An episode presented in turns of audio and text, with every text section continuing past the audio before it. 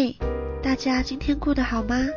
不论正在收听的你是开心、伤心，宇宙小酒馆的大门永远为你开启。我是一颗泡在酒里的马铃薯，让我们开始今天的奇幻之旅。Hello，大家好，我是一颗马铃薯。Hello，大 Hello 什么？Hello，大家好，我是快 Cry。我们今天到底录音一直在 吃螺丝。对，好，我们今天这一集想要来跟大家聊癫痫，就是我们的酷酷水晶还要分享它的，就是怎么如何从跟癫痫算抗战嘛，然后到现在变成是可以共处，然后朋友的那种共存。嗯，来，有请我们的快快。我呃，我是我不是天生有癫痫疾病的人，嗯。然后我家族也没有遗传，嗯。就是十四岁那一天，哦，我记得好好清晰，就是我不知道你们有没有看过那个《恋爱巴士》，那个诶有个日本实境秀，然后他就是我哦我在配对知道我知道那个我以前好爱爱看那个，嗯。然后我就是某一天的秀的那个对对对，不知道礼拜六还是礼拜天，好，反正就是早上起来看重播，呃。然后我我的印象是我在看那个重播跟配早餐，然后就发作了。应该说，我就没有，但太没有征兆了吧？你在看那个重播，然后哦，Doki Doki 好心跳，然后边配早餐的对时候，突然，就就我的我的印象就是我的最后的记忆的画面是那边，哇哇哇哦，我都不知道我在干嘛。然后我哦下一个张开眼睛的画面是我在救护车上，对，然后我就看到哦我爸妈在旁边，然后他们也是很紧张的那个那个脸，嗯，然后我是还不知道在干嘛，我只觉得头好晕，晕到不行。对，然后后来就是住院检查嘛，然后医生就说哦我有癫痫，然后不用担心，就是会呃医生会帮你啊，然后检查出原因是什么。那他后来有说原因是什么？我是没有原因的那个人，没有啦，就是呃，这个可以科普一下，就是目前得到癫痫的人里面，呃，我是算最少数的，少数的就是查不出原因的，嗯再就是可能小时候你有发烧发过头，然后脑部的疾病病变。哦可是通常小时候这种到你就是大一点，可能青少年阶段你就会好了。对对对。嗯然后另外一种就是家族遗传，嗯，前两种就是你也没有发病，小时候烧过头，烧到一些什么，都没有也没有都没有家族遗传，都没有。对。然后就是上天突然给我了一个疾病大考验。真的是，对耶，这真的除了从说宇宙安排也好难说什么，就是 疾病大嗯考验。有些事情真的没有道理。对，然后嗯十四岁、那时候是最，应该说心思最复杂的年纪吧。细腻吧，就是那时候会在意很多的东西啊，也还不够，就是要说强壮强壮，对啊。嗯我那时候只觉得，为什么全世界是只有我？我那时候就是很悲情，觉得自己很可怜。十四岁青少年的时候，对，我就觉得整个家里的人都没有人像我这样，为什么只有我？为什么只有我要吃药？然后我好像吃药不知道不知道多久，我有点忘记多久，我只记得国三，嗯，然后就考试压力什么都很大，嗯然后再加上我的心理情绪也不稳定，我就是怨天怨地这样子，然后我就偷偷的执行不吃药。哦，我有跟你说过吗？有好像有 我就偷偷执行不吃药一个礼拜。嗯，结果就就是发作了，然后那时候那时候还是有一点有一点觉得可恶，就是为什么不能一直不吃药下去，就就这样发作了，然后又被发现了。但我那时候那一次发作之后，我就确定我一定要好好吃药的原因，是因为我就看到，你要想一个十五岁的女生会发生会会发现这件事情，其实我现在回想，我觉得好不容易哦，因为我那时候发现我我爸的表情，我妈的神情，跟家里的人的反应，哇哦，我觉得他们虽然他们是骂我，你为什么不吃药是什么什么的，很担心吧？哦，他们是担心到不行，然后很、嗯甚至有也有可能有一点自责的感觉，就是哦他怎么有没有好你啊就对，怎么没有叮嘱我要吃药什么的。嗯，然后我就突然就觉得，好，我会认真吃药了。嗯，不要让他们就我那时候他们的那些表情是放大的，让我记到现在。嗯，所以我就告诉自己说，好，那我不要再这样子，那我要慢慢的转念，就是，但我没有完全接受，我只觉得我跟其他人不一样，我就是这么小开始就要一直吃药。但就是你是那时候是没有想要接纳这一件事情的。我只觉得不要让他们担心，好，我嗯，吃药。就是为了不要让让其他人担心什么，可是其实你自己是就是没有，还是排斥感还在嘛。对，我只觉得为什么我要吃？嗯嗯，大概是从高中开始，就是有一有一天我已经忘记是高几了，反正就是看到可能是隔壁班的吧，就有一个男生，他就是癫痫发作，因为我会知道发作，我看不到自己发作嘛，嗯。可是家人会跟我说哦我发作的样子，嗯。对，可能会翻白眼，然后嗯。咬舌，然后抽搐，然后或者是就是瞬间，我不是瞬间倒下，那会有一个征兆，就是每个人不一样，有些人可能会想睡觉，我自己是我会可能突然停止一个动作，然后我可能会一直一直回头，或者是望着一个地方，然后旁边人叫我都听不到，然后就开始发作。嗯，然后我就看到那个男生就是这样，然后我想说啊，惨了哦，他是他发作癫对他准备了，结果他真的发作了。然后这边又可以科普一下了，科普小教室，那个发作癫痫发作哈，不要塞任何东西在嘴巴，因为那时候昏迷的时候，我们其实是需要靠呼吸道敞开的时候。哦，鼻子没办法顺没有畅的办法去吸吐吸吐，反而抽蓄，虽然在抽蓄，可是我们空气是从嘴巴，对对，从嘴巴进去的哦。可你如果嘴巴就是塞满了东西，哦对它有可能很危险。对，嗯所以其实我的医生也就是跟我说，我我有机会也可以倡导，他就说。有的时候，癫痫这个疾病是不会让癫痫患者死掉，反而是旁边的环境造就的。哦，旁边可能很紧张很紧张，然后塞满东西，小心的汤匙啊、袜子啊，哎、塞真的有。塞袜子也哎太有有真的我听过。认真像我第一次发作的时候，爸爸不知道，他是嗯把他的手指头塞到我嘴巴 Oh my god！然后他就对被我咬到流血。对，哦但他不知道会咬的这么的用力之类的，嗯会蛮用力的，没办法控制对的时候。但一定会咬到自己的舌头，但是不会到舌头断掉。嗯哦，也有很多人问我说，会不会断掉？如果没有塞东西，呃，不会，就像你吃东西咬到，嗯只是大力一点这样子。嗯对对对，然后那一次之后，我就我就不知道为什么，就突然有一种觉得，好，我反正我就有这个病了，那我就是我可以帮助，我至少可以帮助讲到，就是那时候好像大家都很慌张，对很慌张不知道干嘛对对然后反而是连我过去。可能他们都很就没有经验，对，嗯，就是很多人都说啊，那个那个什么有什么汤匙，赶快塞。嗯然后我其实高中不是一个很很啊、呃常常会表达自己的一个女生，嗯。就是也不是就是不是活泼的那一型。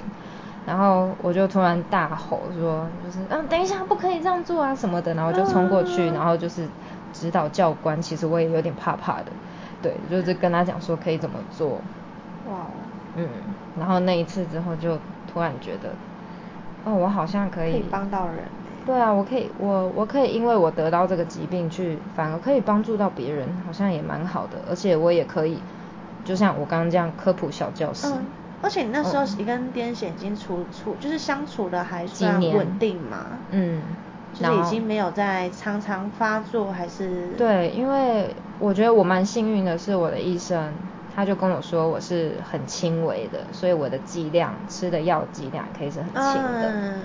对，那所以我的医生也会有一种想要把我治愈好的那种使命感。对，我记得你们就是在中间尝试过很多次停药啊多，吃药，停药再吃药。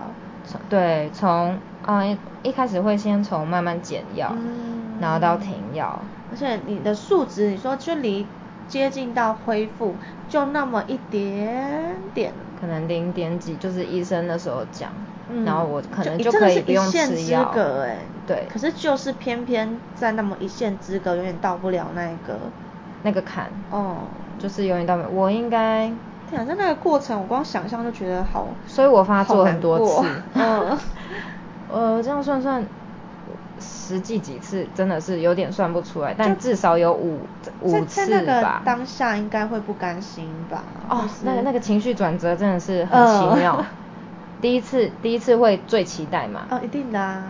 然后第一次终于，对，然后第一次的时候是医生好像也有点呃没有评估那么多细项，所以他就是只让我一个礼拜从减药到停药，就只有一个礼拜，哦 只有七天，然后然后那个时候我哎我忘记我有没有跟我妈妈说哎。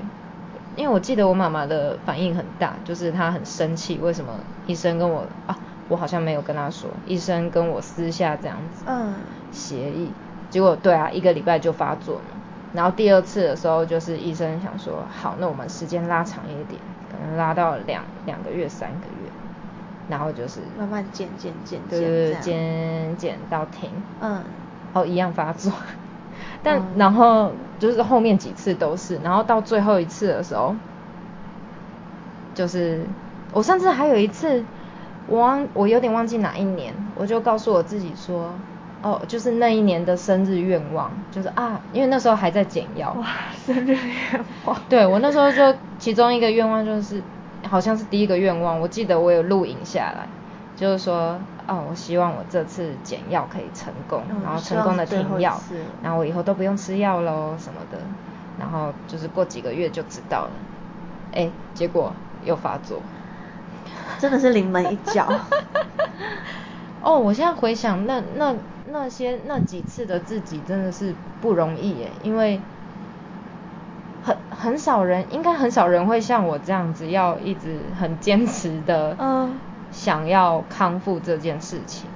而且甚至我觉得我的医生也很努力啦他也很也很。想要，就是让你恢复这样子。因为他他还跟我讲过一个，他说现在很多社会还没有那么的对癫痫有那么的了了解解状况，嗯然后有一些老一辈的人，他可能就觉得那是什么羊癫疯或者被鬼附哦身什么的，然后他就说他甚至也有一些他的病患已经要论起婚嫁了哦。嗯，因为癫痫那个。对，然后不是男方的问题，是男方的家人。嗯然后这个我也可以分享，我有一个活生生的例子，但没有到论起婚嫁，就是我的第一任跟第二任，他们跟我分手的理由，那呃交往前都知道我有癫痫哦，嗯然后，分手的交往都没差对这样子，都觉得分手啊没的理由关系，我接受。对，分手的理由第一点都是你有癫痫，我的家人怎样怎样怎样，这很一很很开始很可恶吧？知道的事情，然后分手的时候才拿出来在那边那个。真的很可恶，对吧？对啊我那时候，哦，我那时候年纪还小，就是非常的伤心。天啊！如果如果是我听到，我真的是哭爆哎、我真的是。哦，伤心到不行。嗯。然后我就真真实的哦体验到这种心情，嗯就是医生跟我讲说，你未来可能会面遇临到这些事情。他就跟我讲说，一定会有人接受你，但是你不要因为这样子，然后受到打击。这也是我的医生跟我分享的，因为他说他看的太多了。嗯。嗯，然后我就觉得哇，我还真的遇到了耶！真的在这么进步的社会里，会有人讲这样的话，而且对，还两个。个。你能相信吗？我我听完都觉得很很荒唐，你知道嗯吗？因为如果你是说你是隐瞒，然后隐瞒到最后就算了，人家可能没有隐瞒人家可能就哦觉得被欺骗是干嘛？就都这么坦诚了，然后到分手的时候才把这个拿出来在那边。对啊，你想一个二二十出头的女生遇到这样的事情，我现在回想，我觉得那个时候我我真的很心疼那个时候的我。嗯，但我现在已经成长到，我觉得，呃，我就都先讲很很仔细的，就是交往前都规则都先讲好。所以这一任就真的是挺好的。啊，对我我现在这一任男朋友就是有有沟通到，嗯，目前还算很 OK。对，但我有我有我有，反正我就是我忘记哪一天我有开玩笑跟他说，反正就是分手理由不要这么的可恶。嗯，因为这样这样是讲别的都好，你没有对必要去戳人家的，就是痛点嘛。对啊，对，对啊，你讲你就老实说，你分手到底是不高兴还是什么？你没有必要把这件事情拿出来再编一次。真的真的觉得很很没道德哎、这真的是怎么这么？我到现在还蛮惊讶，就是真的会有这样的人出现哎、对 好了，难怪医生要先跟你打预防针。但我那时候，我那时候真的没有想那么多。嗯医生在跟我讲的时候，我想说我会遇到这样的人吗？宇宙就让我遇到这样的人。事实上代表 真的还是很多人不了解，就像你刚刚讲的，还是有人会给他什么塞汤匙啊，然后什么手拿去给他咬之类的，就是大众对这件事情本身不够熟悉、不够了解，就会有很多对，因为人本来就对未知的事情会产生恐惧跟各种不太好的联想跟想象嘛。嗯嗯嗯甚至不想要了解，但是又过多的揣测，这也很伤人哦。嗯，就你根本没有去，比如说实际相处，或是去查过资料啊，了解过什么，就可以嗯猜说什么。啊，你那个是不是会遗传？是你是不是会怎样？你是那你是不是突然发作？就知那你是不是会伤到脑神经啊？所以你的那个脑，就是我有听说过。哦，对 我，我觉得很其实每一次发作真的会伤到脑部神经。可是我之前看过，嗯我忘记是 D 开是哪里，好像不小心滑到的，就是有嗯人说，那你是不是会被伤到变智智？那个没有到智，就是类似智障的那个词。哦然后我就天觉得很，Hello，就是可以，对，对 道德一点好不好？无知且就是又无知又伤人。你你的那个词，其实对真正生病的人来讲，我觉得他们看到哦用词真的很重要对，就是你纤维伤到，也不代表你伤到之后，你就会从此会被刻上一个，就是可能比如说脑子受损之类的的的印象。我觉得它不是一个等号的东西。我觉得他们在说出口之前，好像都还没有想过说，对，没有哦同理想过自己讲出来的话，其实是人哎家听到的感受是什么。对对对，但我现在已经会觉得，就是可怜那样的人就好了。我现在已经不会到那样的状态。他们比较无知啦，没关嗯系啦。然后我最后一次，最后一次失败嘛，我那我不是说我那时候什么许愿嘛，生日许愿嘛，嗯呃然后那一次失败的时候，哦，打击超大，我好像我伤心很久，哭很久，然后就是医生也，医生确确实他也蛮尴尬的，因为他每一次都会觉得他可以成功。跟我可以成功，他也很挫折吧？我觉得也有，然后不知道到了第几次的时候，就是一样失败嘛，然后医生就先跟我讲说，嗯，因为已经过了二十五岁又这么多年了，嗯。然后就跟我讲说，你要不要试试看接受这件事情，就是一辈子不要这样子，嗯。但是至少会比较安全什么的。因为每一次的发作其实还是一种伤害。哎，确实，哦，那个很不舒服，那个，哦，老高的那个嗯。右脑有讲到，反正就是我我很难形容，我真的有感受到那个细胞被摧残的感觉，呃，就是这个很难形容，这有点像是老高的有一部影片在讲右脑天堂，你的意识瞬间到右脑的时候，你身体的感官会被放大，嗯。放大到你平常不会感受到的东西，它会很可能鲜活的，就是让你感受到，或是你就知道，哦天啊，我的细胞正在死掉，正在被、嗯。被被卡之类的。我觉得也许是长期跟这个疾病相处，嗯，你的让敏锐度有这样的感觉。上升，嗯。嗯确实会顿顿的哦、因为嗯你想，就是发作，它就是一种电波，就是脑脑部的电波就是不正常嘛，那它就是嗯就像等于全身电击，高压电当电到那种感觉吗？有应该没有高压电那么高，就是可能瞬间被电击，咯电一下那种那种。对，然后就是全身持续会三到五分钟这样子，嗯所以确实你醒来的时候是那种。呃，可以讲比较简单的，就是有可能是云霄飞车坐个二十趟，然后你下来你会，你就只想吐。哦天啊，我我我听到那个二十趟我就对对对，就是我连一趟都不行了。我前两次发作是会吐的，嗯后面就嗯身体不知道习惯了什么事情吗？然后就就不再吐了，但就会晕，就可能会晕个三天才恢复。嗯，然后我当然也不想再巡回了，嗯，所以巡回循环 循环的。我当然也不想对对循环这件事情，巡回什么？对，巡回演出吗？对，我就不想再一次嘛，就是再好多次，所以我就，我其实，诶，当下其实听医生这样讲说，就是说放弃的时候。我当下是告诉自己说，啊，好啦，就是反正我都已经把它习惯了，每天都吃。可是我当下离开整间回家的路上，我就哭了。嗯。我就觉得哇，我努力好久，真的好久。嗯。而且那个那个努力就是，现在讲起来会哭。嗯。可能是你还还是会心疼那时候的自己，觉得天啊，那时候自己真的。我现在不是难受，我是很心疼那个时候。我懂。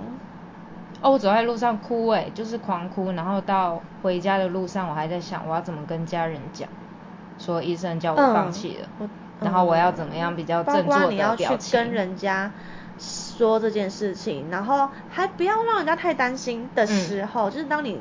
自己明明是最难受的人，可是你还要去顾虑到坚强对，让顾虑到别人的感受的时候，其实这真的是真的会很心疼那时候的自己。对我那时候，我本来以为好好，我路上哭完调整完，然后我就回到家，我想说好，我已经调整完了，我要讲了。讲完之后我又爆哭了，又想说啊惨了惨了，然后我那时候还还对着家人说哦我不是我不是故意要哭的，我就是哦我发现我忍不住了。对。嗯，对啊，然后过了一阵子，我才告诉自己，它就是维他命，我就真的把它当维他命当做保健食品这样子，就就是不把它当药吃了，就对。嗯，但我还蛮感谢这一大段路程。我觉得你最不就是最了不起的一个点是。就是当你说出嗯，我很感谢这整个经过，包括像你跟我讲说这些东西让你学习到很多东西，嗯，你是接受并且可以去感谢的，我觉得这很棒。这过程好多好复杂的事情，哦，对，然后也蛮感谢自己现在都已经通过，然后甚至我可以我可以同理这些感受，然后在面对我的客人的时候。我就可以讲出这些。你的同理心跟感受有很大一部分这么强，可能也是借也是因为这件这个事件，就是这一路来带给你的一些，嗯，就是算礼物吗？是啦，是礼物。就是因为你的你的感受力，我们在每次摆摊什么的的时候，我真的觉得很。很很温暖，就是你的同理心是。我很常在客人面前哭，好好笑。就是你的同理心是同理到，我会觉得啊，好像亲身经历的那种那种感觉，你知道吗？你会很同理对方的那一些，对难处感受。我会我会觉得这点真的很棒。我还记得上次摆摊，就是我还这样子握着那一个人，我就说哦，我不是故意要哭，但我但我能感受到了那个感觉，这样，然后就跟着客人一起哭，好好笑。那成为了你一个很棒的特质啊，就是哭不是不好的事情。你现在知道，喜欢哭，对你现在知道用。任何的，就是你哭，你可能笑也会哭，难过也会哭，生气也会哭，各式各样都会哭。你可以用一个很健康的方式去宣泄跟代谢这个情绪，我觉得它本身是很棒的一件事情。嗯嗯嗯。那今天这一集就是大家听到了水晶的故事，如果你也有类似的经验啊，或是想要我们再分享一些。就是比如说科普一些癫痫的小知识，你也可以留言跟我们讲，然后让我们知道就是这一系列是有人收听。因为我发现我每次就是强调说大家可以留言啦，可是都没有，就是嗯大家都不留言，我真的是有点受挫，你知道吗？就是私讯 IG，对，不然你们可以私讯 IG，就是至少让我知道你们有在收听嘛。我每次都看到，哎，播放人数明明这么多。为什么就是没有？那有些人可能觉得留言会是公开的。好，那你们可以私讯，私讯给你，让我们知道，就是嗯，对，给我们点鼓励嘛，谢谢之类的。对，那我们下次见啦，拜拜，拜拜。